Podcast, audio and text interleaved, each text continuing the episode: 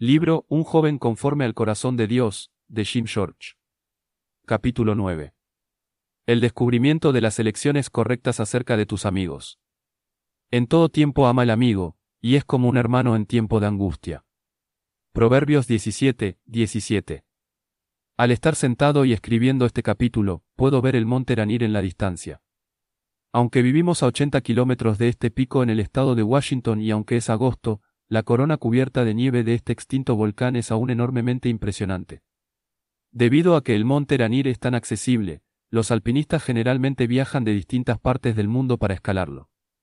Pero desafortunadamente, habitualmente, hay reportes de radio y de televisión de muertes, heridas, caídas o de alpinistas atascados. En la mayoría de los casos hay un final feliz. Eso es frecuente porque hubo un alpinista experimentado, un amigo, listo para ayudar cuando su compañero se metió en problemas.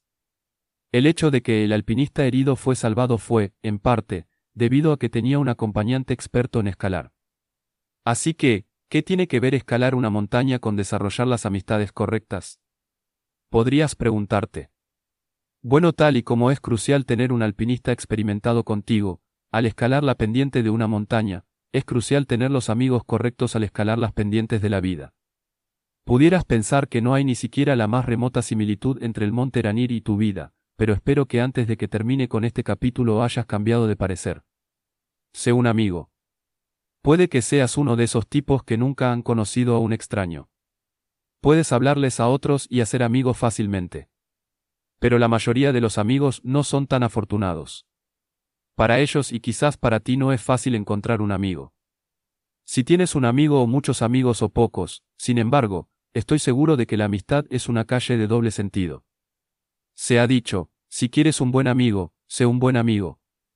Así que para nosotros, necesitamos comenzar hablando de lo que hace que seamos un buen amigo.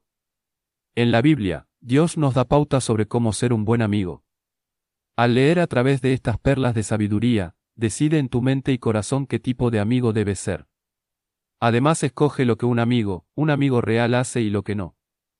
El que cubre la falta busca amistad, más el que la divulga, aparta al amigo. Proverbios 17, 9. En todo tiempo ama el amigo, y es como un hermano en tiempo de angustia. Proverbios 17, 17. El hombre que tiene amigos ha de mostrarse amigo, y amigo hay más unido que un hermano. Proverbios 18, 24. Fieles son las heridas del que ama, pero importuno los besos del que aborrece. Proverbios 27, 6.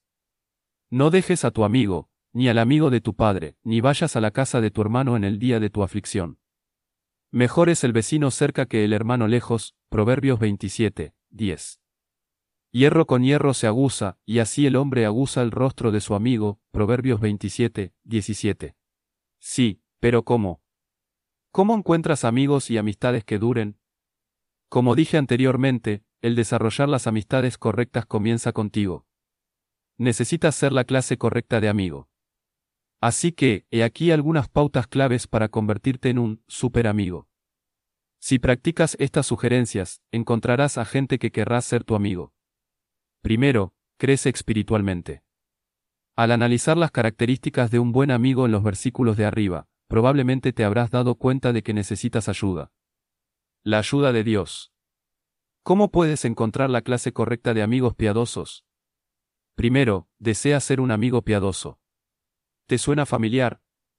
Eso es lo que cubrimos en la primera parte de este libro. Si deseas crecer espiritualmente y conocer a Dios más íntimamente, buscarás amigos que también amen a Dios.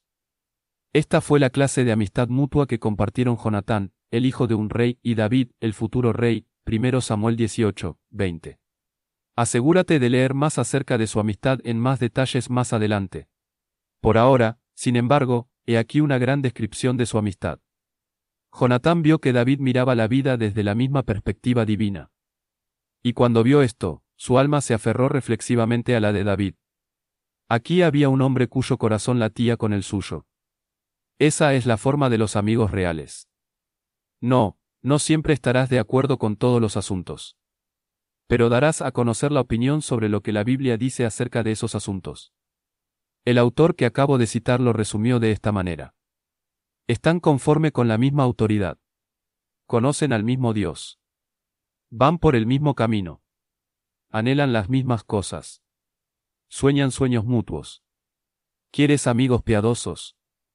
Entonces, como dije, crece espiritualmente. Además, usa las cinco características de arriba como una lista de control mientras estás en el proceso de encontrar amigos. Entonces encontrarás lo que estás buscando. Segundo, sé tú mismo. No trates de ser alguien que no eres.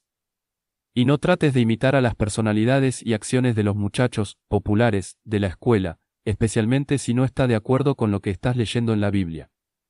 He aquí algo más para que pienses. ¿Cómo termina tu actuación cuando estás aparentando ser otro? Es bastante artificial, ¿verdad? Te sientes incómodo con los que estás tratando de imitar y haces que otros se sientan de la misma manera. Mientras más te esfuerces, más artificial te convertirás. Así que, sé genuino. Estar cómodo con quien tú eres ayuda a otros a sentirse cómodos cuando están a tu alrededor. Solo sé tú mismo y Dios te dará amigos que piensen igual para que sean tus amigos. Eso fue lo que le pasó a David. Había acabado de derrotar al enemigo más grande de la nación y lo llevaron al rey Saúl. Jonatán, el hijo de Saúl, había estado ahí y presenciado el valor de David. Y ser un hombre de valor él mismo, primero Samuel 14, 1 al 13, Jonatán lo admiró y quiso ser amigo de David, primero Samuel 18, 1. Recuerda esto, si honras a Dios con tu vida, otros que están comprometidos con principios piadosos te buscarán. Tercero, sé leal. La lealtad es un deber si eres un buen amigo. Estoy seguro de que un amigo, de los buenos tiempos, te ha herido en algún momento. Sabes cómo se siente, así que no hagas algo parecido y le seas desleal a otro. Al ver la amistad entre Jonatán y David, ves esta clase de lealtad mutua.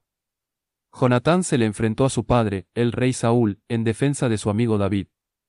Y David le mantuvo su promesa a Jonatán de cuidar de su familia en el futuro cuando se convirtiera en rey. 1 Samuel 20, 14 al 17. ¿Cuán leal le eres a tus amigos? Eres, amigo hay más unido que un hermano. Proverbios 18, 24. Además de estar unido a tus amigos, mantienes los secretos. O chismeas y escucha los chismes acerca de un amigo. Cuarto, sé comprensivo. Debes entender que la vida de tu amigo no gira a tu alrededor. Eso no lo hace menos verdadero. Eso solo significa que hay veces que tu amigo pasa tiempo con otros, como su familia o un grupo de la iglesia o aún otros amigos, como la gente en un equipo de deporte o aquellos involucrados en una actividad mutua. Porque entiendes, puedes apoyar a tus amigos y a sus otros compromisos y responsabilidades. Puedes alentarlos en sus relaciones y responsabilidades. Puedes orar por tus amigos y aún ofrecerte a ayudar cuando puedas. Quinto, sé honesto. Uno de los beneficios de la verdadera amistad es la honestidad.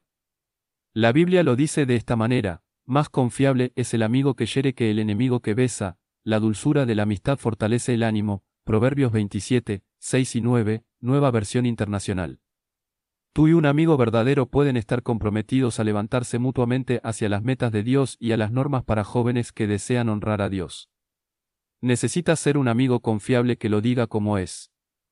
Y no te disgustes cuando tu amigo tome el mismo rol para ayudarte a crecer en un área en la que necesites ayuda, la honestidad funciona en ambas direcciones, ¿sabes?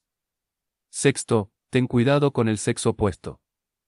He querido llegar a este tema desde que comenzamos este capítulo, pero primero era extremadamente importante que pusiéramos las bases para la amistad en general, amistades bíblicas, las amistades correctas, amigos piadosos. Con este fundamento en su lugar, estamos listos para algunos pensamientos, dedicaremos más tiempo a este tema en el siguiente capítulo. Todo principio que hemos cubierto hasta ahora se puede aplicar a las amistades con las muchachas. Necesitas ser amistoso con todo el mundo, pero además, ser cauteloso cuando se trata de muchachas. Las tres cosas que realmente necesitarás vigilar en tu conducta y hablar con el sexo opuesto son, ser demasiado amistoso, ser demasiado físico y estar solos. Hablaremos más de este tema tan importante pronto. Séptimo, sé uno que alienta. Cualquiera puede decirle a tus amigos diez cosas que están erradas con ellos o con sus acciones. Pero una persona que alienta le dice a la gente lo que está correcto en ellos. Vayamos atrás un minuto a la amistad entre David y Jonatán. Su amistad se basaba en su amor mutuo por Dios. Así que, ¿cómo se alentaban mutuamente? La Biblia dice que cuando era evidente que David era el blanco para ser asesinado, por el padre de Jonatán, el rey Saúl, Jonatán fue a ver a David, y lo animó a seguir confiando en Dios. 1 Samuel 23, 16, nueva versión internacional. La mejor forma de alentar a tus amigos es ayudarlos a encontrar fuerza en el Señor a través de las escrituras y de la oración juntos. Pero además puedes dar halagos. Y mantente seguro de ser específico con tu halago. Alaba a tus amigos por algo especial que aprecies en ellos, algo que ves en su conducta o admiras en su carácter. Como una persona que alienta, quisiera fortalecer e ir más allá en la amistad de tus amigos con Dios. Al crecer espiritualmente, también te retarán a crecer. Es Proverbios 27, 17 en acción, hierro con hierro se aguza, y así el hombre aguza el rostro de su amigo. De eso se trata el ánimo, retarse a crecer. Y te beneficias cuando tus amigos crecen. ¿Por qué? Porque tus amigos son tu futuro. Te conviertes en lo que tus amigos íntimos son. Octavo, involúcrate. Tú y yo tenemos que hacer decisiones deliberadas acerca del mantenimiento y crecimiento de las amistades. Lleva tiempo, cuidado y esfuerzo para estar seguro de que nuestras buenas amistades se sostienen, se mantienen y continúan creciendo. No puedes descuidar una amistad y esperar que esté viva y saludable.